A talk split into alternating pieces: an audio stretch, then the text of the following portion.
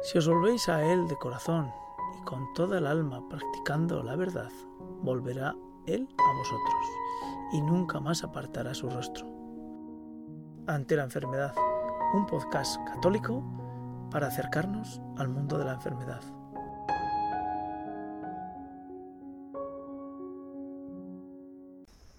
A mí de lo que relatas en tu texto dentro de Iglesia en Aragón, a mí lo que me, me hizo reflexionar es cómo Dios hace, eh, o sea, hace el cambio gracias a un encuentro físico. ¿Me explico? Es decir, muchas veces nos eh, vivimos dentro eh, de la iglesia y dentro y con nuestra fe viviendo o persiguiendo buscando una situación espiritual intangible que se parece más al nirvana que realmente a, la, fe de la iglesia, ¿no? Sí, sí, sí. Porque, claro, aquí vemos otra vez más que, que, Dios busca el encuentro, busca la confrontación y busca algo que realmente despierte físicamente eh, a, Jacob y, y, hace que en nuestras vidas los hechos fundamentales, fuertes, duros, son los que nos tocan por dentro y los que nos despiertan para que tengamos una respuesta que en unas, unas condiciones pueden ser positiva y otras veces puede ser negativa. Pero incluso de la parte que, de la respuesta que tengamos negativa, Dios intentará buscar el mejor camino para que lleguemos hasta Él. Pero me centro. El, personaje, Jacob, recibe un golpe, como tú decías, una lucha física para despertar. Que duda cabe que la enfermedad es una lucha física real, tan real como una lucha eh, entre dos personas. cuerpo a cuerpo, sí. Sí, eh, y eso que dices es absolutamente cierto. Esto, esto ocurre con otros personajes y iremos viendo más adelante. Em, es que el cristianismo no es un azucarillo, no es, no, no, no es una, cosa de almíbar. Eh, Jesucristo, Dios, no es almíbar. Eh, no hay combate, hay tantos santos, ¿qué, santo no hay que no haya sido probado? Eh, en la enfermedad, en el sufrimiento, estoy pensando ahora en Santa Teresa de Lisieux, por ejemplo, su enfermedad, eh, en tantos otros, ¿no? En tantos que han sido probados. Y bueno, la, propia historia iremos viendo Job, el propio David con la muerte de su hijo, bueno, en fin, tantos casos. Pero hay, una, hay un tema que me gustaría incidir. hay un momento en el que este rival misterioso, que es Dios, como ya hemos desvelado, le pregunta, le pregunta a Jacob, ¿cómo, te llamas? ¿Cuál es tu nombre? En el fondo, esto sucede también eh, ante, ante la enfermedad, en nuestro lecho, seguramente, en nuestra cama, eh, también sentimos que nos preguntan, ¿quién eres? O sea, ¿qué, ¿qué, sentido tiene todo? ¿Quién eres? ¿Quién es Eliseo? ¿Quién es Eliseo? Es una pregunta muy importante, es muy profunda. ¿Quién es Raúl? ¿Quién es? porque a veces vivimos con una careta, no sabemos ni quiénes somos. Conocer el nombre de alguien para, eh, las escrituras eh, implica como un poder sobre la persona. Eh, es como si el nombre contuviera la, realidad más profunda de, la persona, el secreto de la persona, el destino de la persona, la verdad de esa persona. Si uno dice su nombre, es como si se, se convirtiera en esclavo del otro podríamos decir así. El otro como si ya pudiera dominarlo, ¿no? cuando, cuando, le, cuando Jacob revela su nombre, lo que está diciendo es que se pone en manos del adversario, se rinde, se entrega al otro, se entrega. Y bueno, eh, eh, ante la enfermedad, también en ese momento, ¿quién es Eliseo? ¿Quién es Raúl? ¿Quién es Pepe? ¿Quién es Pablo? ¿Quién es?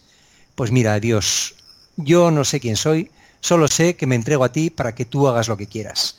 Porque eh, si no, eh, la, otra, la, otra, la otra alternativa es decir, no te diré mi nombre, seguiré luchando contra ti, seguiré luchando contra ti, sabiendo que vas a perder, porque tu enemigo es más fuerte que tú. Y, más o menos, tú conoces, eh, Raúl, el, tiempo que hay desde que eh, Jacob intenta urdir esos engaños con su padre y se encuentra en la situación de persecución y de, persecución por parte de su tío y de su hermano para matarlo. El tiempo, el tiempo cronológico, dices. más o menos.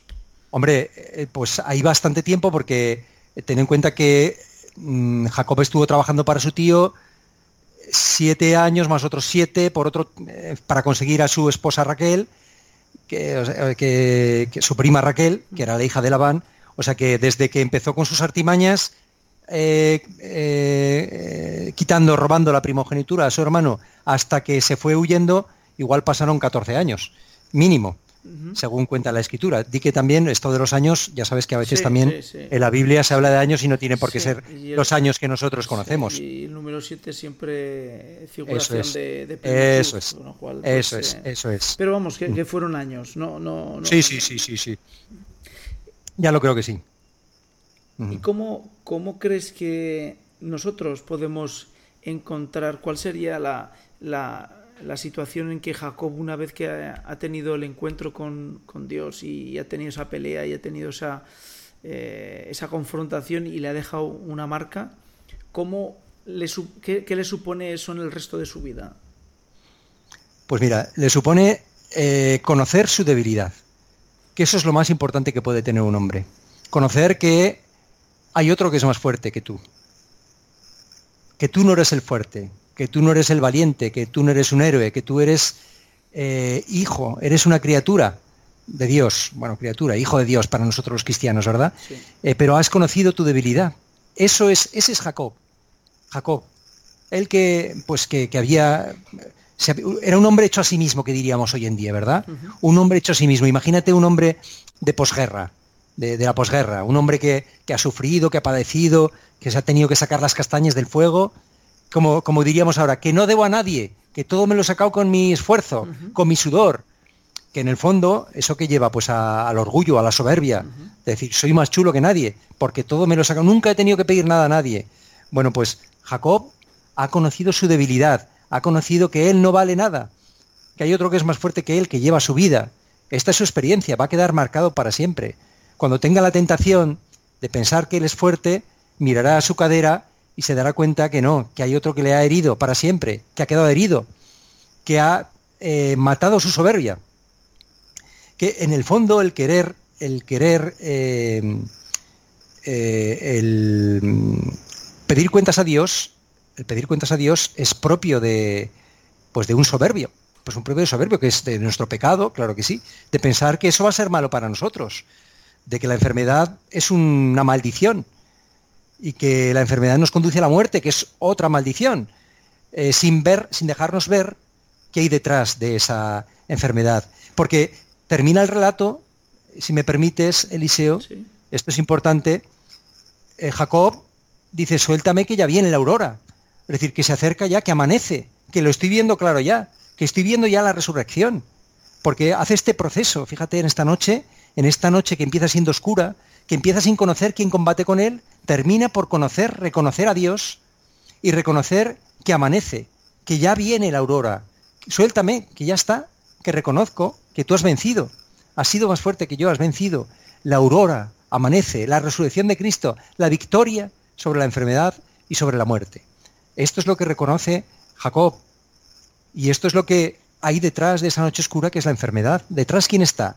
Alguien que es más fuerte que tú, con quien vas a combatir de noche, pero que después le dirás, suéltame ya, que ya veo que viene la aurora, que viene la resurrección, que viene la victoria sobre la muerte, sobre la enfermedad.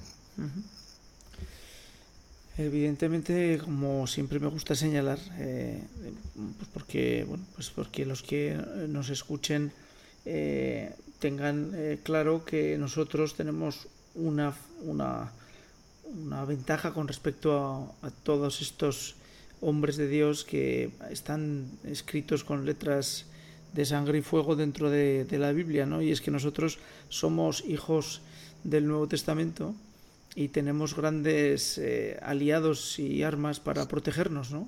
Es decir, desde que San Pablo dijo que nos pertrechemos con el yelmo y con la, y con la espada, para defendernos en los ataques, pues tenemos el Espíritu Santo, tenemos los sacramentos, tenemos todos los dones de la Iglesia, todos los dones del Espíritu Santo, con lo cual las armas de la luz. Exactamente, con lo cual, bueno, pues eh, pues eh, ante la enfermedad que nos ataca, esa oscuridad, que es, que es eh, difícil, es complicada y es eh, inaceptable humanamente desde todos los puntos de vista que queramos, como bien decía en otro episodio Raúl, pues eh, no estamos solos. Tenemos herramientas y armas espirituales que nos pueden ayudar para que esa lucha no acabe siendo tan árida y tan amarga como puede serlo en el supuesto de que lo hagamos pues sin ningún tipo de, protección, ¿no? sino que lo, que lo hagamos, el enfrentamiento sea puramente humano. Y bueno, y sobre todo has dicho una cosa que a mí me ha gustado mucho, este, este lenguaje bélico, que en el fondo es cierto. San Pablo, que has mencionado, cuando dice revestidos con la armadura de Dios, eh, revestidos de la armadura de Dios con las armas de la luz. Y continúa después, porque nuestra lucha no es contra la carne ni contra la sangre, sino contra los espíritus del mal que viven en el mundo tenebroso, dice así. Y nosotros tenemos un enemigo del que tanto habla el Papa Francisco. La gente destaca del Papa Francisco ciertas cosas y olvida otras. Y el Papa Francisco creo que es el Papa que más ha hablado del demonio, que más ha hablado de Satanás. Constantemente lo está mencionando. Eh, eh, por ejemplo, él dice que ha leído tres veces el libro del Señor del Mundo. Tres veces que es una profecía del Apocalipsis, donde el protagonista precisamente es el Satanás, es una personificación de Satanás. Bueno, pues tenemos a un enemigo con el que tenemos que luchar, porque este enemigo nos va a decir siempre, es el que nos va a susurrar que lo que nosotros, que esto que estamos aquí hablando Eliseo y yo, son cuentos chinos, que estos son, esto es una especie de opiáceo que nos inyectamos en vena para poder tolerar algo intolerable, que es el sufrimiento que de ninguna manera puede ser tolerado. Antes morir, morir que sufrir. Entonces, e, ese, ese, demonio mentiroso, porque es lo que es el demonio mentiroso, eh, nos va a susurrar al oído mm, argumentos para intentar eh, desmentir todo lo que estamos hablando ahora, que es la verdad, la verdad de la Iglesia. Sí, y esa, esa combinación es extraña, ¿no? Porque por una parte tenemos el hecho físico de cómo Dios nos agita por dentro por medio de elementos físicos como puede ser la enfermedad o, o el fracaso humano de, de, un proyecto que tienes o, o, una aspiración. Y dentro de ese, de ese mundo que cada uno nos intentamos construir, además lo hacemos eh, tan dignamente que parece que hasta es bueno, ¿no? y sin embargo el Señor va e intenta derribar físicamente ese, esos elementos que nosotros nos estamos construyendo a pesar de que el combate, como dice Raúl, no es un combate físico, eh, sino que es un combate realmente espiritual, ¿no? Pero claro, eh, ese, ese, elemento, ese sufrimiento, eh, pues lo que intenta, en ese sufrimiento dentro de la enfermedad, lo que intenta es hacer despertar al espíritu para que busque la luz. Sí, eh, de hecho, em, San Pablo dice, a mí hay una frase que me encanta, que dice, mientras nuestro cuerpo exterior se desmorona, nuestro hombre interior se va renovando cada día. O sea, San Pablo mm, une el desmoronamiento del hombre exterior, del cuerpo, une con el crecimiento del hombre interior, con el crecimiento del espíritu. Como si, como si eh, fuera necesario cierto desmoronamiento, cierta, em, cierto, cierto olvido de nuestra seguridad, en este caso de nuestro cuerpo, para que crezca nuestro, nuestro, nuestro hombre interior, mm. que no es ese hombre de la carne, mm. ese hombre eh, atenazado, abrazado a su, a su pequeño chiringuito que se ha montado aquí en este mundo y del que no puede soportar separarse cuando nuestro destino es el cielo. Nuestro destino, eh, nuestro, nosotros no, no, somos personas que hemos nacido y que nuestro destino es ninguna parte, ¿no? Nuestro destino es el cielo. Y entonces a Dios no le importa lo que tú sufras, mientras sirva para tu destino, mientras sirva para tu regalo, que es el cielo. Y si para eso tienes que sufrir, yo estoy seguro que, que, que Dios no le va a importar que sufra. A ti te importaría como padre que tu hijo sufrirá un poquito para algo bueno para él, pues diría que sufra lo que tenga que sufrir. Oye, si es para su bien, pero si, si, si le conviene, le conviene hasta sufrir. Sí, como dice... Es que si no a veces, claro, si es que si no a veces, a mí, gracias a Dios, si no llego a tener paro, si no llego a tener enfermedad y llego a triunfar en mi trabajo con 22 años, seguramente sería una persona más insoportable de lo que ya soy. Sería, Claro, me estuvo bien el sufrir, claro que sí. ¿Quién sería David? Sí, bueno, ya hablaremos de David en otro momento, pero tantos y tantos.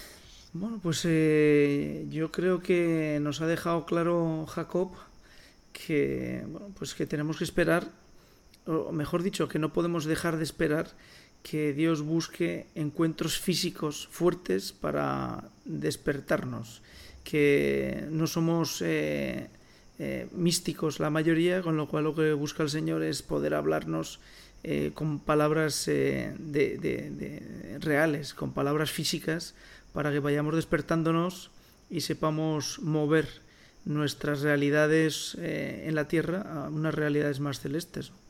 Lo que ocurre es que lo que dices tú, eh, lo que dijiste en otros capítulos, el aceptar que el sufrimiento es una parte imprescindible para nuestra, nuestro crecimiento y nuestra búsqueda y nuestra perfección y para llegar al cielo y, el encuentro con Dios, es, eh, es, complejo de ya, ya no solamente de entender uno personalmente, sino de repetir y que otro escuche esto y no le parezca un auténtico, mm, un auténtico disparate, una majadería y un escándalo.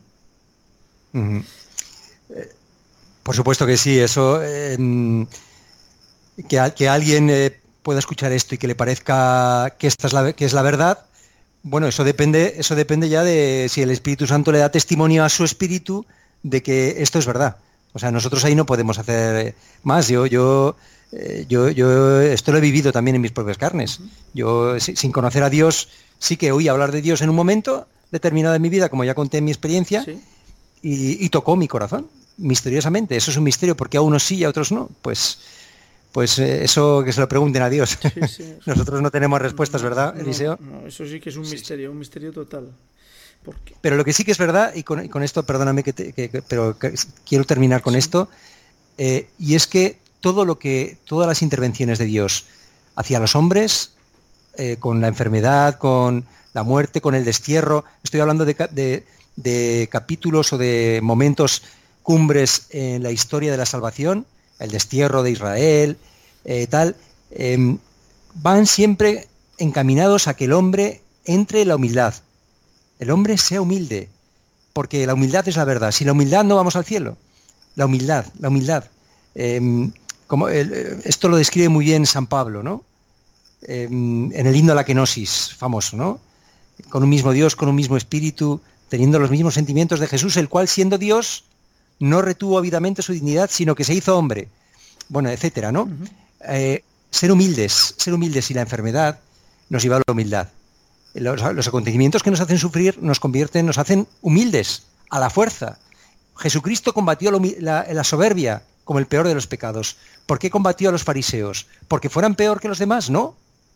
Había otros que eran peor. Estaba el fariseo y el publicano en el templo rezando ¿Y por qué justificó al, publicano? Porque el publicano decía, Señor, ten misericordia de mí. Y el otro decía, el fariseo decía, gracias Señor por no ser como esos, que son rapaces, que son injustos, que son adúlteros, no como yo, que ayuno tres veces por semana, que doy el diezmo. Jesucristo vino a combatir la soberbia, porque la soberbia nos lleva a la ceguera, a no poder reconocer a Dios. Si eres soberbio no puedes reconocer a Dios. Por eso Dios hará lo que sea para hacerte humilde, y si hace falta la enfermedad, lo que sea.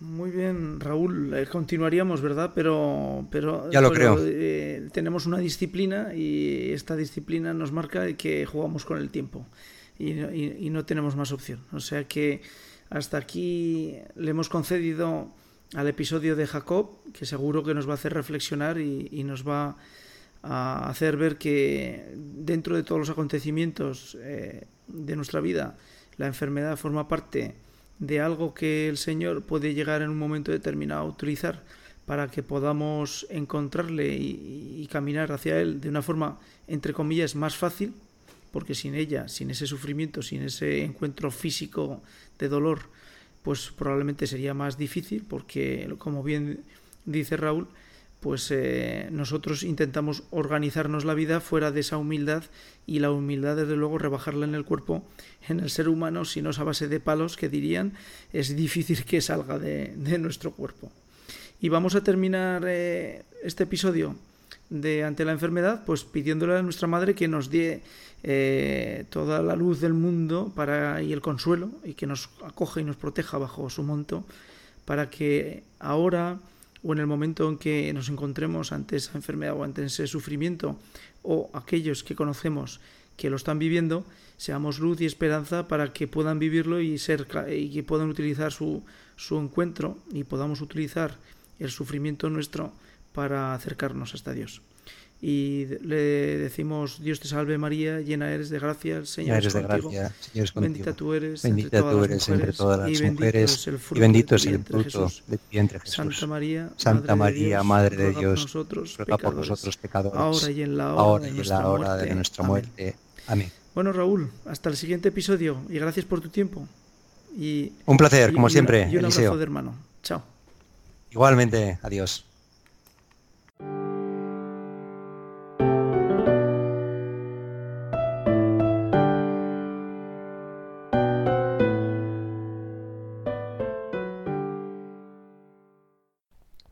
Agradecemos a Radio María que nos cede gentilmente los contenidos que aparecen en su zona de podcast. En concreto agradecemos al Evangelio de la Salud, dirigido por Padre Miguel Sebastián, y por qué no decir, de una gran ayuda para todos aquellos que se encuentran en la enfermedad. Se llama Evangelio de la Salud. De ahí hemos extraído este contenido que ahora les presentamos. En el programa pasado, en el de hace 15 días, escuchamos el testimonio de un matrimonio cristiano que habían adoptado tres hijos. La pequeña de estos tres con síndrome de Down severo. En la actualidad no se ven muchos niños así. En el hospital no, no te los encuentras en infantil. Y la razón es que no los vemos porque es que los matan antes de nacer. Así es esta sociedad actual en la que nos ha tocado vivir esta sociedad que se llama de progreso. Como dice la Escritura, esta sociedad que se dice de progreso será juzgada, será juzgada. Estos crímenes no, no van a quedar impunes y necesitan ser redimidos. La redención de Cristo tiene que continuar haciéndose presente, efectiva, para reparar todo este mal que se, que se realiza. Por otra parte, eh, los progresos médicos verdaderos en medicina neonatal permiten sobrevivir a grandes prematuros. Lo vivimos nosotros en el hospital. Algunos de ellos nos llaman para, para bautizarlos sus padres y es un momento gozoso. En medio de, de, del riesgo vital que corren y la pena de los padres en la posibilidad de perder a estos hijos, el bautismo, la certeza de la vida eterna que, que Dios les comunica, la seguridad de que este hijo suyo, que recibe la vida divina, va a vivir para siempre y va a ser siempre su hijo. Y va a vivir el cuarto mandamiento, este hijo desde el cielo para sus padres y junto con sus hermanos en favor de ellos. Pues lo vivimos así muchas veces en la UCI de neonatos, en los, en los hospitales. Estos, estos grandes avances que permiten sobrevivir a niños grandes prematuros también eh, presentan el riesgo de que estos niños, una vez que salen adelante, lo hagan con ciertas deficiencias. Y los padres suelen aceptar esta, esta posibilidad. El amor a sus hijos les lleva a aprender a quererles, porque este mundo nuestro, eh, que selecciona, que mide según la calidad de la vida, y si no alcanzas los estándares establecidos, te quitan la vida o te abandonan y no te dejan sobrevivir. A estos niños que sobreviven se les dejará morir si no alcanza suficiente calidad. Ya digo que vemos tantos padres con este testimonio de llevarlos adelante, sea cual sea su situación, porque no dejan de ser sus hijos, dignos de amor total.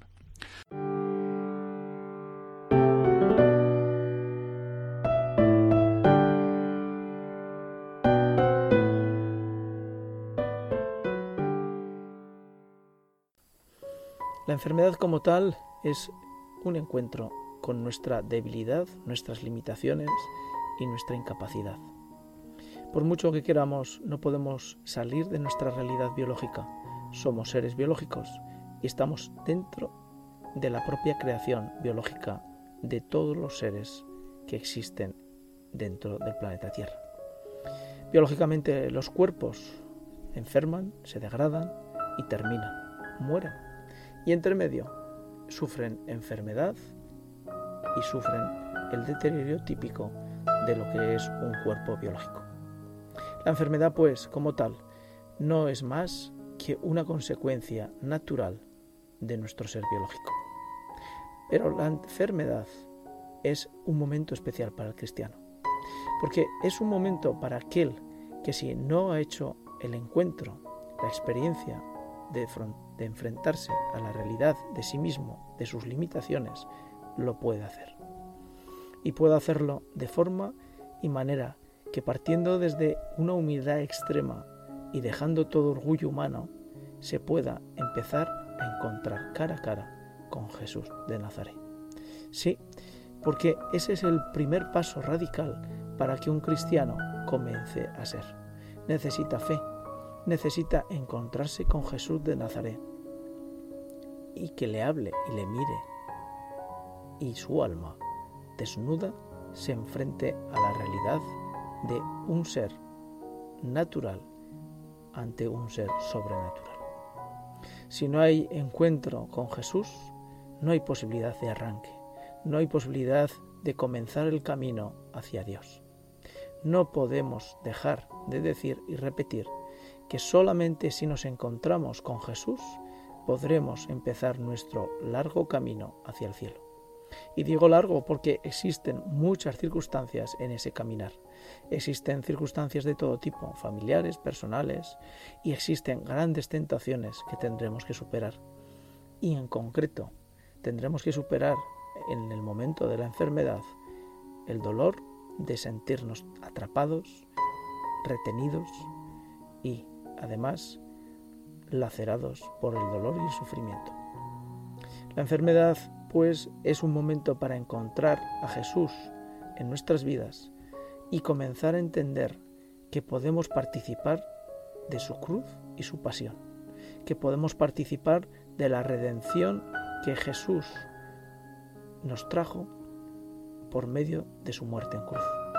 Esa cruz que Dios escogió para redimir el pecado original que la raza humana tenía es una realidad teológica que se expresa de formas muy diferentes y pero que está claramente establecida dentro del Nuevo Testamento, dentro del Evangelio, dentro de la palabra de Dios. Necesitamos pues encontrarnos con Jesús. Aprovechemos ese momento de encuentro ante la enfermedad propia o la enfermedad ajena. El enfermo es una campana que brilla, que golpea nuestros oídos y que nos hace recordar que es el momento de gracia para todos. Así pues, la enfermedad es un momento de encuentro con Jesús de Nazaret. Aprovechémoslo.